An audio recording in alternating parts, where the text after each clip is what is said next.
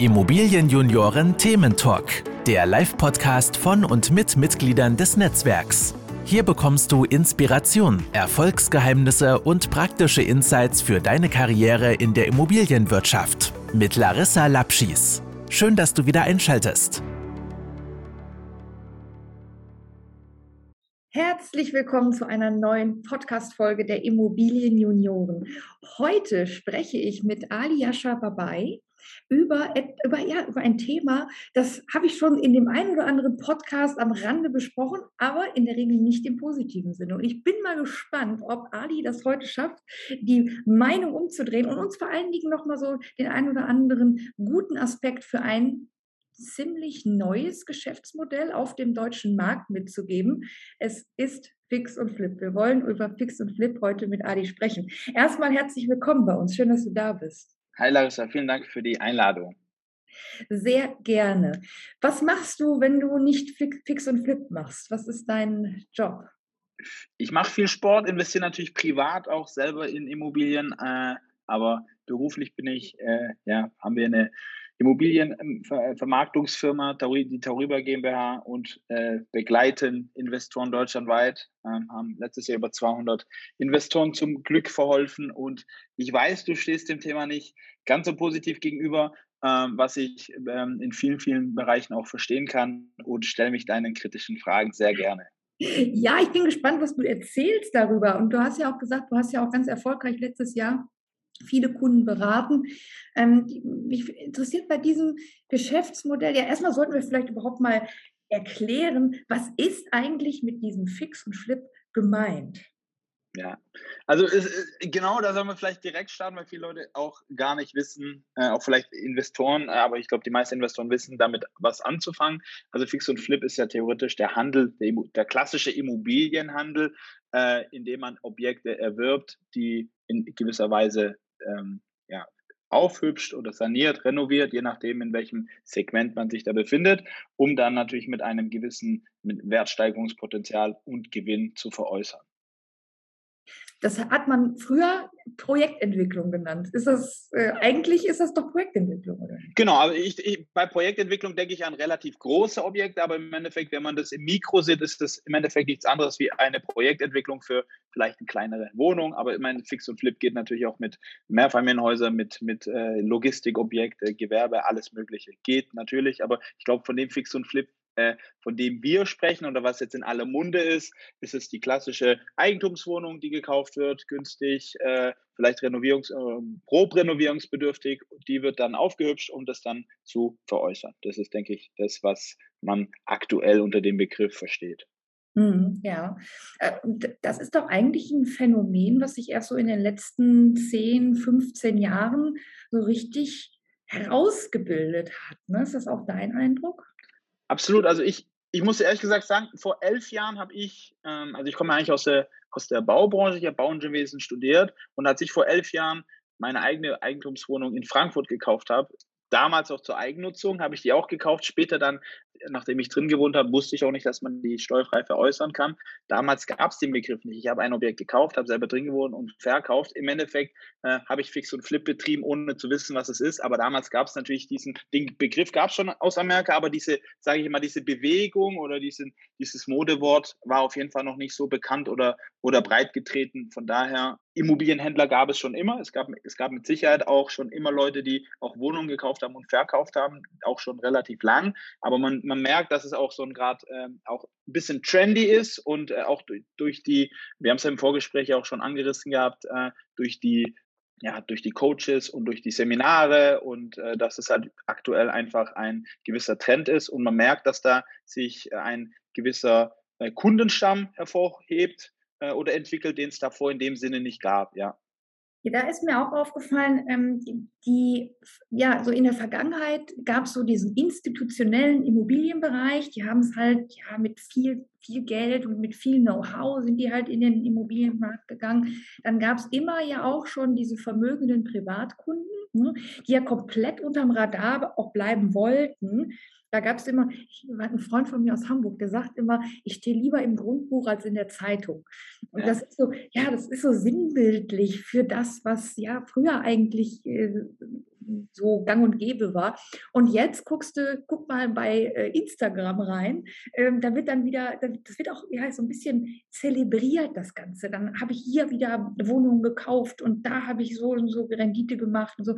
Und ähm, das ist wahrscheinlich auch etwas, wo was bei mir oder vielleicht auch vielen anderen so aus der, aus der Branche, die das schon jetzt sehr, sehr lange machen, so ein bisschen Argwohn auslöst, wo du halt denkst, oh je, da wird ja ein Bild nach draußen kommuniziert, was, ähm, glaube ich, diesem Risiko Immobilieninvestment nicht so richtig gerecht wird. Was, wie, wie ist da deine Meinung zu? Ich, ich, bin bei dir. Natürlich, äh, man muss ja auch sagen, durch die, durch, wir sind aktuell in einer sehr komfortablen Ausgangssituation, was die Immobilienbranche angeht. Und äh, auch für mich, ich meine, ich bin jetzt zwar elf Jahre dabei, aber ich kenne eigentlich theoretisch nur eine Richtung, das ist nach oben. Wenn ich natürlich mit älteren Investoren spreche, 90er Jahre vor allem, äh, wo, wo man extrem Boom hatte, dann extrem nach unten ging, weiß man auch, dass es natürlich auch andere Zeiten gibt. Äh, die, die werden mit Sicherheit irgendwann auch mal wieder kommen. Wir wissen bloß noch nicht wann. Und aktuell ist es, glaube ich, auch deswegen sehr einfach, weil es sind viele Player in dem Markt, die sich nicht wirklich auskennen und durch die Wertsteigerung und durch, den, durch die große Nachfrage wird es ausgebügelt.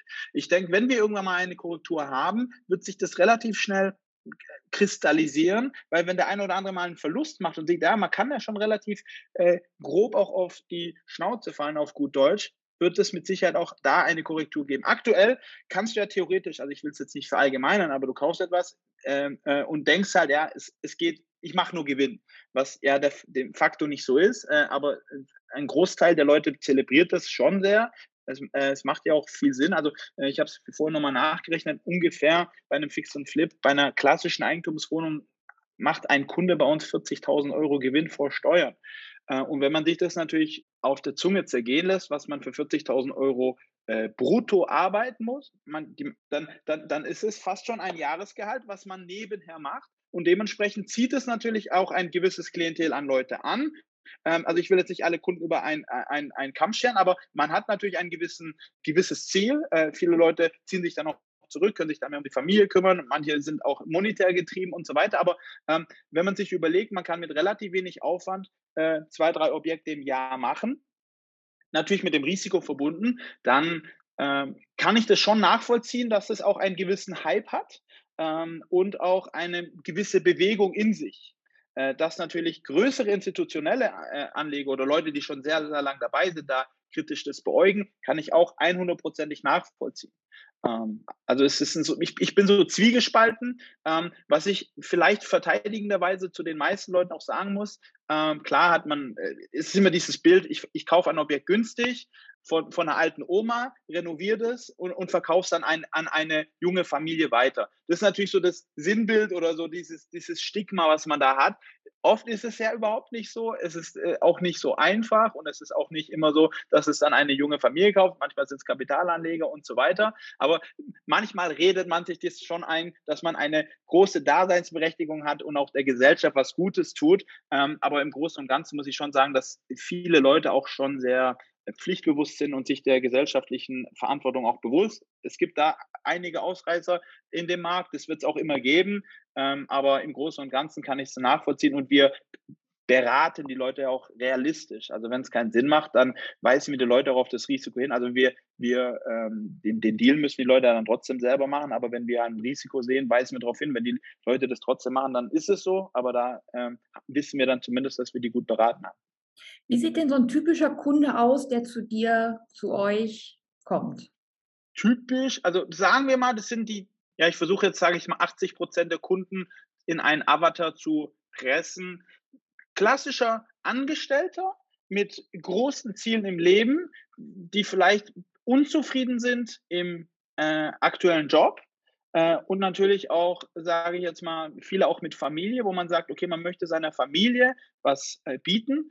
Ähm, und das ist halt in der Regel so, dass man mit einem gewissen Einkommen oder mit einem gewissen Cashbestand natürlich das äh, vollbringen kann. Und dann guckt man sich natürlich um äh, und äh, schaut wahrscheinlich nach Wegen, wie man das realisieren kann. Und ich glaube auch diese ganze Persönlichkeitsentwicklungsthematik kommt da dazu. Äh, das Buch von Robert Kiyosaki hilft damit sicher auch, haben einige Leute gelesen. Und ich glaube, um Geld zu generieren, kommt man an Immobilien eigentlich nicht vorbei.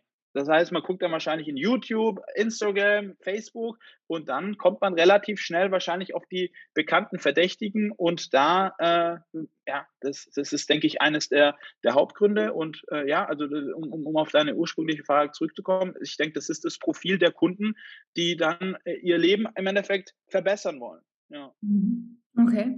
Ja, ich finde das, ich das interessant. Und äh, ich glaube, das darf äh, auch die äh, professionelle, etwas konservative Immobilienwirtschaft nicht mehr unterschätzen.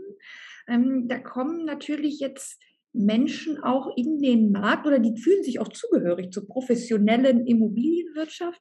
Ähm, die kommen von Seminaren, wo sie halt beigebracht bekommen, wie Investment funktioniert. Und ja. was ich auch so immer mehr feststelle, so eine, ja, Anfang 20, so die jetzt so langsam in den Beruf kommen, die haben schon in der Schule angesprochenes Buch gelesen, ähm, die haben, ja, wie heißen die, wie, wie heißen diese beiden? Es gibt äh, Napoleon Hill, äh, wie heißt es, Denke nach und werde reich oder so? Werde reich, ja. Ja. ja. Und äh, dieses andere Rich Dad, Poor Dad, äh, da kommst du natürlich mit einem ganz anderen Mindset ins Berufsleben und sagst, äh, sorry, aber ich möchte jetzt hier auch das Geld für mich arbeiten, also ohne dass du vielleicht von zu Hause aus die großen, die großen Möglichkeiten hast. Da frage ich mich, da kann man, also da kann man nicht mehr ignorieren an der mhm. Stelle ne, und sagen, das gehört irgendwie nicht zusammen. Von daher ich glaube, da muss man sich in gewisser Weise ein bisschen öffnen. Aber wir haben ja gesagt, das ist ja letztendlich die kleine Projektentwicklung. Und wenn mhm. ich bedenke, wie ich habe studiert, ich habe eine Ausbildung gemacht, zehn Jahre in dem, in dem Job gearbeitet, ich glaube, ich habe schon einiges gesehen an potenziellen Risiken, aber es kommt ja, es kann ja immer noch mal irgendwas passieren. Und ich mhm. würde trotzdem sagen, ey, das ist so riskant, ich würde es mich vielleicht an der Stelle gar nicht trauen, vor allen Dingen schon gar nicht, ohne dass ich da irgendwas weiß. Äh, wo ja. kommt das Know-how her? Holen die sich oder deine Kunden, holen die sich das über dich oder wo kommt das, wo kommt das her? Also, ähm, das ist ein sehr, sehr wichtiger Punkt. Ich glaube, viele Leute unterschätzen das Risiko und ich möchte hier auch in aller Deutlichkeit sagen, wir haben auch Kunden, die haben äh, mit großen Sanierungen oder mit größeren Baustellen auch Verlust gemacht. Also es ist jetzt nicht jedes Objekt läuft mit einem Gewinn raus und äh, ich meine, keiner, ich habe noch keinen auf Instagram gesehen, der bei seinem ersten Objekt schreibt, hey, ich habe hier 50.000 Verlust gemacht. Äh, da schreibt nämlich keiner Juhu und Hurra, sondern das wird natürlich im Stillen ausgetragen. Aber das, auch das hatten wir ähm, da lag es aber eher daran, dass genau das, es wurden keine Profis im Voraus mit ins Boot geholt. Man hat eine Kernsanierung gemacht, ohne dass man Ahnung vom Bau hatte, äh, hatte vielleicht die falschen Geschäftspartner und so weiter und so fort. Also äh, man muss auch überlegen, klar ist es mit dem Fremdkapitaleinsatz äh, äh der Bank eine sehr komfortable Ausgangssituation, aber wenn ich 500.000 Euro bewege, um 20, 30, 40, 50.000 Euro Gewinn zu machen, dann ist es nicht wirklich viel. Ähm, und das Risiko muss man sich natürlich auch bewusst sein, dass äh, eine Bank kalkuliert und so weiter. Viele machen das auch mit einem großen Einsatz von, von Eigenkapital oder, oder leihen sich das von Investoren. Ähm, das geht natürlich auch. Aber am Anfang sparen die Leute sehr oft an Geld. Das heißt auch an, an Expertise und viele denken dann, ah, so, so ein Balken, den kann ich ja rausnehmen. Ich als äh, Bauingenieur, da, da, da, flippe ich halt schon fast aus, wo ich sage, hey, da hast du das überhaupt ausgerechnet, was da für eine Last da, da drauf wirkt. Ähm, aber man merkt, dass mit der, mit der Erfahrung der Leute holt man sich dieses sogenannte A-Team. Das heißt, man hat auf jeden Fall einen guten Architekt, man hat einen guten Bauingenieur, man hat gute Handwerker, und so weiter. Und man, es ist auch schön zu sehen, dass sich Leute weiterentwickeln. Das heißt, wir haben zum Beispiel äh, drei, vier Kunden, die am Anfang wirkliche Bruchbuden gemacht haben. Wirkliche Bruchbuden, wo ich gesagt habe, wie sollen wir das jemals an den Markt äh, platzieren, was aber dann Gott sei Dank ge äh, geklappt hat mit, äh, ich kann dir da Geschichte erzählen, das ist unfassbar. Ich will da gar nicht so ins Detail gehen. Und dann aber zu sehen, dass die Leute sich dann sukzessiv auch weiterentwickeln. Gute Handwerker, gute Berater und so weiter. Und das zu sehen ist aber auch dann wirklich schön, weil die Leute dann auch, ich denke, auch mit unserer Hilfe sehen, gute äh, äh, oder ein gutes A-Team kostet Geld, aber langfristig lohnt sich das einfach. Und ähm, A-Team ja. finde ich ja eine schöne äh, Formulierung. Genau, A-Team. Äh, ist das so ein gängiger Begriff, dass man sagt, man hat irgendwie so ein, so ein Team sich zusammengestellt? ja, das, hat, das kommt, glaube ich, aus dem Wording von Olli Fischer. Der sagt immer, sucht euch ein anständiges A-Team mit Steuerberater, mit Handwerker. Und das finde ich eigentlich ganz gut, weil das, das trifft es eigentlich ganz gut, ähm, ein A-Team zu haben, auf, dem man, auf das man sich halt verlassen kann. Und hat jemand von denen irgendwie schon mal darüber nachgedacht? Es gibt ja genug Weiterbildungsangebote auch. Ich meine, ich bin ja bei der ADI zum Beispiel oder äh, besteht an sowas eigentlich grundsätzlich Interesse? Oder sagt man, nee, ich will einfach nur äh, jetzt meine paar Objekte machen und lernen? Also, also, also ich, wir haben oft die Thematiken mit Schimmel, mit Rissbildung, mit Brandschutzthemen. Und da sage ich auch als ausgebildeter Bauingenieur, das kannst du nicht an einem Wochenende lernen. Was du lernen kannst, ist durch, durch, durch, durch eine Fortbildung ein vielleicht das Thema grob anreißen, dass du weißt, wie du das, wen du fragen kannst. Aber ein Bausachverständiger wirst du niemals über einen Wochenendkurs. Ähm, und auch ich nehme mich da raus und sage, ich bin mittlerweile gar nicht mehr so tief drin. Ich habe sieben Jahre Statik gerechnet, äh, aber ich würde auch jetzt nicht mehr Statik rechnen, sondern ich gibt es ein professionelles Büro. Äh, und da gibt es natürlich auch einen Grund, warum Leute das jahrelang studieren, um sich da einzuarbeiten. Ähm, ich denke, es ist aber wichtig, sich in gewisse Themen, ich meine, ich habe ja auch mir diese ganze äh, Immobilienthematik, ich meine, wenn man studiert hat, kann man sich auch in gewisse Themen auch autodidaktisch, also hat ja nichts mit Studium zu tun, aber in gewisse Themen kann man sich ja auch autodidaktisch reindenken, aber das Betrieb, Betriebswirtschaftliche einer Immobilienbranche äh, kann man, denke ich, durch, äh, durch Arbeit und Zeit äh, vor allem wenn man äh, so ein immobilienlastiges Studium auch hinter sich hat, auch, auch lernen. Ähm, aber Ingenieursthematik oder Sachen, die wirklich sehr, sehr tief gehen, das lernst du nicht von heute auf morgen. Äh, also das, das ist einfach so. Und das, das werde das sage ich auch allen Kunden. Äh, holt euch da ein anständiges Team oder Leute. Ähm, man sollte sich natürlich weiterbilden, wenn man sich für, für das Thema Brandschutz oder Schimmelbildung oder sonstiges interessiert, ist es auch gut. Ich denke, es ist auch wichtig, da das grob einzuschätzen, aber äh, auch ich, wenn, wenn ich ein Mehrfamilienhaus kaufe, nehme ich einen Gutachter mit. Und ich habe die Weisheit nicht mit Löffeln gefressen. Und das ist immer gut, wenn man da auch eine Zweitmeinung dazu hat. Ganz klar. Was mich auch nochmal interessiert, wenn ich jetzt zu einer Bank gehe, ich kann denen natürlich jetzt ganz viel vorweisen an Fachwissen, an Berufserfahrung, an Abschlüssen. Da ist doch eigentlich, müsste doch bei der Bank, müsste da schon das Häkchen dran sein, okay, weiß, was sie tut.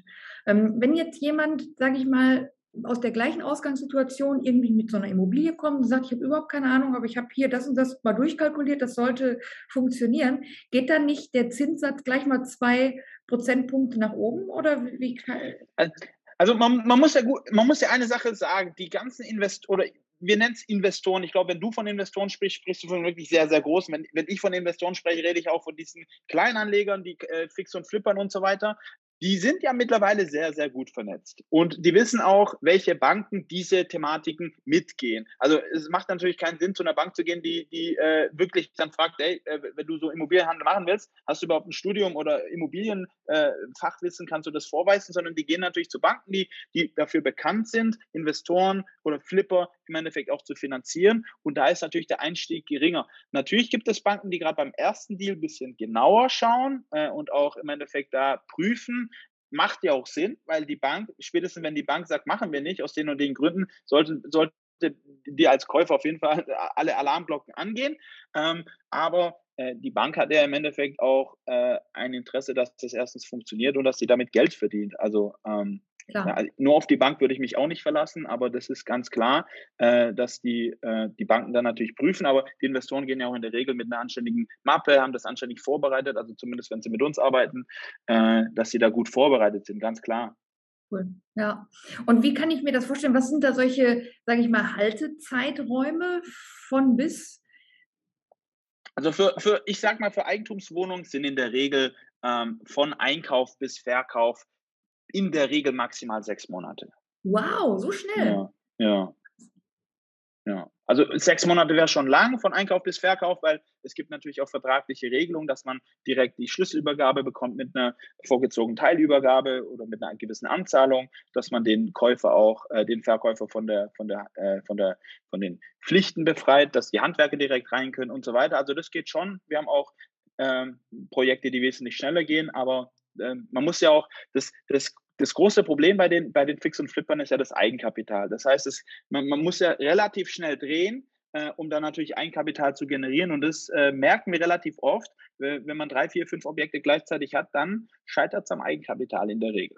Ja, klar. Ja, ja. aber das ist ja. ja letztendlich das Gleiche, was ein großer Projektentwickler ja gleich das Gleiche genau. So, ja. Ne? Das auch ja. eine begrenzte Summe Eigenkapital und so, ne? Du musst auch ja. überlegen, welche Projekte kannst du reinstecken, sicher.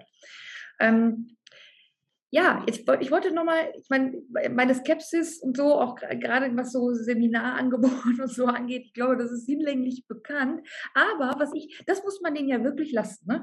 Ähm, die haben ja eine Kundengruppe oder auch, ich meine, ich finde das auch toll, dass ihr eben genau das eben mit einer professionellen Sichtweise auch bedient und sagt, zu uns kann man kommen, wir helfen euch auch Risiken zu vermeiden, finde ich, finde ich super. Ähm, aber was die auch diese Coaches und sowas, die ja 1A gemacht haben, die haben sehr früh diesen Trend halt auch erkannt und haben sich da mit einem Wissen positioniert, was sie verkaufen, auch sehr gut verkaufen. Ich habe mir mal hier den äh, Thomas Knedel, grüß dich, habe äh, mir mal selber den Kurs gekauft, weil man kann ja, muss ja auch, wenn man darüber sprechen möchte, auch wissen, was denn da eigentlich verkauft wird. Also habe ich mir das mhm. selber mal angehört. Das ist mhm. von der Qualität her echt gut. Mhm. Also äh, deswegen, ich finde das ja, ich finde das ja stark, dass man irgendwie sowas erkennt und dann auch daraus ein Geschäftsmodell macht. Die richtig guten Coaches, äh, und äh, da gehört äh, mit Sicherheit auch der Thomas dazu, den äh, an der Stelle auch ein Gruß, ähm, die propagieren ja nicht dieses Reichwerden über Nacht. Das muss man ja auch sagen. Also ich glaube, wenn dir einer kommt und sagt, hey, du wirst über Nacht reich, da, dann, dann, dann ziehst du auch ein ganz anderes Klientel an, was, was ich aber, äh, weil ich habe auch diese ganzen Kurse gemacht und mich da, dort angemeldet, was ich eigentlich viel, viel wichtiger finde, ist bei diesen ganzen Coaches und Seminaren, ist das Netzwerk, was man dadurch, äh, dadurch, dadurch äh, durch hat. Das heißt, man lernt da natürlich Leute kennen, da habe ich zum Beispiel auch meinen Geschäftspartner Marius kennengelernt. Ähm, das ist wichtig, mit Leuten zu wachsen, Leute um sich herum zu haben, weil wenn man ich habe das Buch von Robert Kiyosaki gelesen, hatte niemand in meinem Umfeld, mit dem ich das hätte teilen können. Und durch diese Seminare und durch die Kurse lernst du natürlich Leute kennen, die ein gewisses Mindset haben und, und gewisse Ziele. Und das ist, das ist wirklich meiner Meinung nach das Wertvolle, dass man da Leute um sich herum hat, die gleiche Ziele haben, mit denen man sich austauschen kann. Und das finde ich schon sehr, sehr gut. Dass es da durch schlechte Coaches gibt, schlechte Kurse, ganz klar. Ähm, aber das muss jeder für sich entscheiden. Und ähm, ich finde ja die Grundintention schon ganz gut, dass man da im Endeffekt Ziele hat, dass man die zielt. Und wir bieten ja auch eine kostenlose Einwertung an. wir sagen, hör zu, wenn du mit uns ein Objekt machen möchtest, werten wir es kostenlos für dich ein und wir entscheiden, ob wir den Deal zusammen machen. Wenn, du, Larissa, zu uns kommst und sagst, hey, ich will eine Eigentumswohnung flippen über euch und wir werten die für 300 ein und du sagst, ich will 400, dann sagen wir, ja, das wird halt unrealistisch und da steckt halt in, wahrscheinlich in den 100.000 Euro deine Marge drin und dann sagen wir, hey, wir, wir halten das für nicht realistisch. Ähm, und äh, das, wir, wir haben ja auch ein gewisses Risiko, wenn, wenn, wenn wir fünf, sechs Kunden theoretisch äh, falsch verkaufen oder falsch beraten, ja, dann, dann würden unsere Bewertungen auch komplett anders ausschauen. Klar, ja klar. Ja. Also wenn ich jetzt irgendwie 20.000 Euro habe, kann ich schon bei euch mal anklopfen und kann sagen, äh, gibt es da irgendwie eine Eigentumswohnung, die man damit. Also, also, wenn ich ehrlich sein darf, wir sind der klassische Verkaufsmakler. Äh, klar haben wir auch ab und zu gute Objekte für den klassischen Kapitalanleger, aber dadurch, dass wir oft für Investoren oder viel für Investoren verkaufen, wird es halt, wir sagen immer, wenn zwei Immobilien drüber rutschen, dann lohnt sich halt meistens nicht. Ähm, aber wenn du äh, eine klassische Kapitalanlage, die aber wahrscheinlich irgendwo zwischen drei bis fünf Prozent Rendite liegt, kannst dich gerne melden, aber da weiß ich wahrscheinlich aus sicherer Quelle, dass es für dich nicht interessant ist. ja, aber ich meine, wie gesagt, ich versuche so ein bisschen rauszufinden, wo dieses äh, Geschäftsmodell oder wo es jetzt eben auch Möglichkeiten gibt, mit euch vielleicht auch zusammenzuarbeiten. Gerne. Also, also wir, wir, äh, ähm, wir sehen uns ja auch ein, als äh, innovatives Unternehmen. Wir äh, probieren sehr, sehr viel aus. Wir haben so eine Tauriba Lab, wo sehr, sehr krasse Ideen der Zukunft auch äh, ausprobiert werden, wo wir ähm, auch uns oft äh, anschauen, was im Silicon Valley los ist. Also da wird noch sehr, sehr viel kommen. Wir sind ein wachsendes Team. Ich denke, in drei Jahren haben wir sehr, sehr gute Zahlen generiert, äh, sind komplett Inhaber geführt. Also die Ausgangssituation dafür ist, glaube ich, sehr, sehr gut. Wir sind, glaube ich, aktuell noch ein bisschen unterm Radar, aber das wird sich, denke ich, dieses Jahr äh, ändern. Das denke ich auch. Ihr seid ja mit Vollgas unterwegs, das finde ich echt gut. Ähm, ja. Ich wollte mal einmal die bisschen, also die positiven Aspekte vielleicht auch, was für einen Impact das leisten kann. Ähm, weil ich bin natürlich auch da wieder vorsichtig, weil ich denke, das sind natürlich die lauten Vertreter, die das nach außen kommunizieren, die sagen, hier habe ich irgendwie 40.000 Euro in Handumdrehen äh, verdient und so. Und dann denke ich immer, welches Bild wirft das auf die Branche? Ist ja. das gut oder hat das vielleicht diesen negativ oder greift das genau dieses negative Image, was ja oft verbreitet ist in der Immobilienwirtschaft, greift das das einfach nochmal auf? Ne? Ja. Ist das der gesellschaftlichen Verantwortung überhaupt gerecht?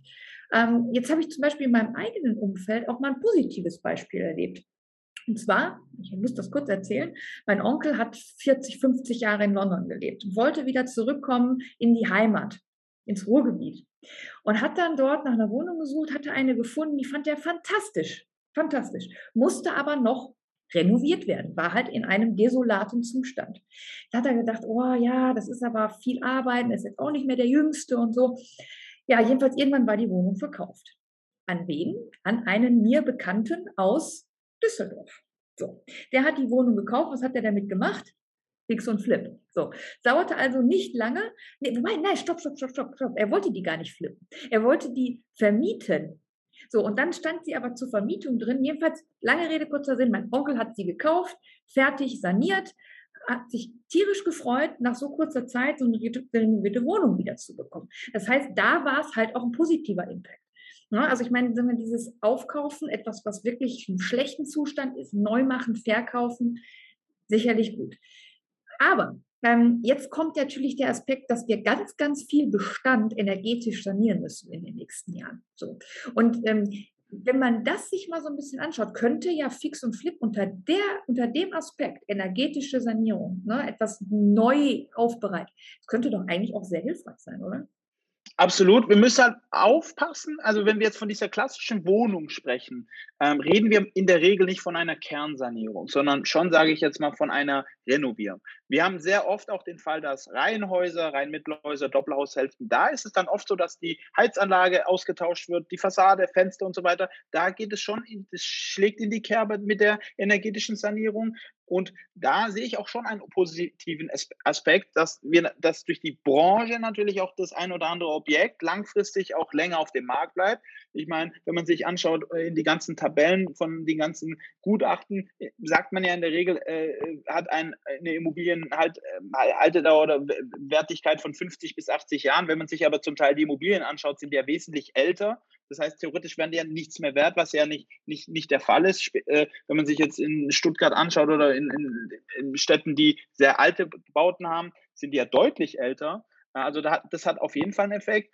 Möchte aber natürlich fairerweise sagen, dass diese klassische Fix und Flip Eigentumsthematik eher damit zu tun hat, ähm, Bäder äh, sanieren, meistens auch ohne Küche, Fenster eventuell austauschen, neue Böden, Wände streichen und so weiter. Aber äh, wenn es um die Häuser und, und, äh, und Doppelhaushälften geht, dann ist es definitiv der Fall, dass es dafür sorgt, dass die energetisch auch saniert werden. Manchmal auch sogar mit einem äh, Energiekonzept, Energieberater, äh, den man dann mit ins Boot holt, der da einem dann natürlich hilft. Jetzt KfW-Kredit, jetzt ist ja leider eingefroren, aber ähm, da helfen wir natürlich dann auch weiter, um auch Käufern dann äh, zu beraten. Und äh, zum, vielleicht noch zum positiven Aspekt, was mir sehr, sehr, äh, sehr, sehr ähm, positiv auffällt. Ähm, wir haben sehr viele Kunden, oder die beraten wir dann auch und die halten sich dann auch dran. Oft ist es so, dass, dass nach so einer Renovierung auch Mängel auftreten. Dann gibt es einen Wasserschaden, ist vielleicht mit der Elektrik was nicht richtig angeschlossen und da legen wir sehr, sehr großen Wert auf, drauf, dass die äh, Investoren danach nicht, ey, wir sind nicht mehr erreichbar, mir egal, sondern die kümmern sich dann auch drum. Also wir haben auch oft den Fall gehabt, dass gerade bei Familien, äh, wir hatten einmal einen Fall, das war ganz schlimm, da war die Elektrik falsch angeschlossen in einem sehr alten Objekt die, die Eigentümerin hat uns heulend angerufen gesagt, hey, wir, wir bereuen den Kauf, die Elektrik ist komplett, komplett im Eimer und so weiter. Und der, der Investor hat dann äh, den, äh, den der Familie dann für zwei Wochen dann eine Unterkunft bezahlt und die komplette Renovierung der Elektrik nochmal neu gemacht. Und da muss ich dann schon auch sagen, dass ähm, sehr, sehr viele Investoren sich auch der Verantwortung bewusst sind. Viele auch Familie haben und sagen, hey, wenn ich das kaufen würde, möchte ich das natürlich nicht auch haben. Und das finde ich schon sehr, sehr gut. Und äh, also da versuchen wir uns natürlich auch stark zu machen, dass wir nach dem Verkauf auch so Thematiken auch lösen, weil im Endeffekt ist ein People's Business und äh, das ist uns auch sehr wichtig, dass es in der Hinsicht auch nachhaltig ist. Ja, ja, aber das finde ich gut, dass du das sagst, weil das dürfen wir ja. bei alledem nicht vergessen, nee. weil ne, das Wohnen ist einfach ein Grundbedürfnis. Und wenn du dann so eine Immobilie an eine Familie verkaufst und dann ist hinterher irgendwie alles nur, weil du einmal rübergepinselt hast, irgendwie nicht so richtig wert, das ist einfach echt eine enorme Verantwortung. uns ist die Verantwortung absolut bewusst äh, und da, da ist uns auch sehr wichtig, dass es auch so, so rüberkommt. Wenn jemand jetzt zuhört und sagt, okay, habe ich verstanden, wir sind müssen uns benehmen. Also wir sind ja wirklich, wir stehen in einer großen gesellschaftlichen Verantwortung und wir müssen auch aufpassen, dass das Image der Immobilienwirtschaft gewahrt ist. Ähm, was wäre noch vielleicht so abschließend, was kann jemand tun, um möglichst auch Risiken für sich zu vermeiden? Also ich glaube, Risiko geht immer einher mit, mit, mit Know-how. Mit Know-how, Erfahrung, ähm, und das ist das, äh, was ich auch jedem empfehlen kann. Also gerade die jungen Leute, die eventuell damit anfangen wollen, sollten sich eine Art Mentor, jemanden holen, der sich wirklich damit auskennt, der nicht das mal irgendwann gesagt hat. Weil wenn ich, ich sage immer, wenn ich fliegen lernen will, dann gehe ich zu einem Vogel und nicht zu einem Fisch. Weil ein Fisch kann, die Fische, die ich kenne, vielleicht gibt es auch Fische, die fliegen oder ein paar gibt es ja auch, aber äh, du weißt, worauf ich hinaus möchte, dann gehe ich zu dem hin, der das kann, der das bewiesen hat über Jahre hinweg ähm, und ähm, lerne von dem. Oft ist es ja so, wenn man etwas sagt oder machen möchte, mischen sich Leute ein, die keine Ahnung davon haben. Und ob, ob, ob man die Leute auch mag und, und ob, die, ob man die auch zu schätzen weiß, hat damit überhaupt nichts zu tun, sondern ähm, wenn man was machen möchte, denke ich, hat es immer äh, und professionell sollte man sich Rat holen von Leuten, die das schon lang machen und die werden in der Regel auch ein, ein äh, ja, eine gute, gute Einschätzung geben und auch ehrlich sein. Also das ist, äh, das ist das. Also Know-how ist meiner Meinung nach, ja, Wissen ist Macht oder angewandtes Wissen es macht. Nur weil äh, nicht die, die theoretische, äh, das theoretische Wissen, sondern auch das praktische. praktische. Auf ja. jeden Fall, auf jeden Fall. Wir machen das folgendermaßen. Fürs Praktische ruft man bei dir an. Ähm, findet man dich auch bei LinkedIn? Findet, man findet mich auf allen Social Media Kanälen, bis auf, glaube ich, diese neuen Dinger mit TikTok und so weiter, aber Instagram, Xing, LinkedIn, Facebook findet man mich unter meinem Namen, ja. Super. Ich verlinke alles dann da kriegt man die praktischen Infos und fürs Theoretische rufst du bei mir an, kriegen wir über die Adi genau. auch abgebildet. Sehr gut, sehr gut. Sehr gut. Ich fand es schön, dass wir einmal uns kritisch und ja auch im positiven Aspekt mit dem Geschäftsmodell Fix und Flip auseinandergesetzt haben. Ich danke dir für deine Offenheit auch dahingehend. Das war wirklich sehr interessant. Und ja, dann würde ich vorschlagen, sehen wir uns demnächst äh, irgendwo in Stuttgart, vielleicht auch mal bei einer Immobilienjuniorenveranstaltung. Sehr gerne. Vielen Dank für die Einladung. Hat mich auch sehr gefreut, Danke, bis bald. Ciao.